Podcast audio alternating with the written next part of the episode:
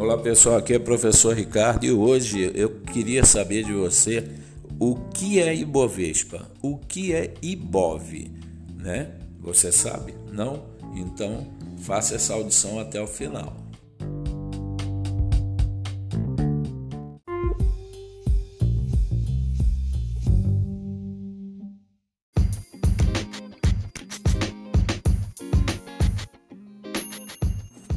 O IBOV, ou Índice Bovespa, é formado pelas ações das empresas com maior liquidez e maior volume financeiro negociado de todo o volume de negócios da Bolsa. Se 60 ações correspondem ao critério, o índice contemplará essas 60. Se 55 atingirem o volume, então essas 55 formarão o índice.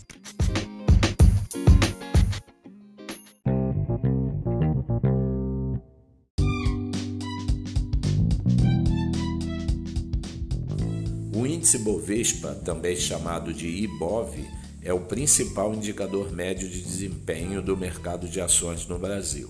É chamado o termômetro do mercado de ações. Se um investidor quer saber como está a sua carteira de ações, ele compara com o desempenho do índice Bovespa.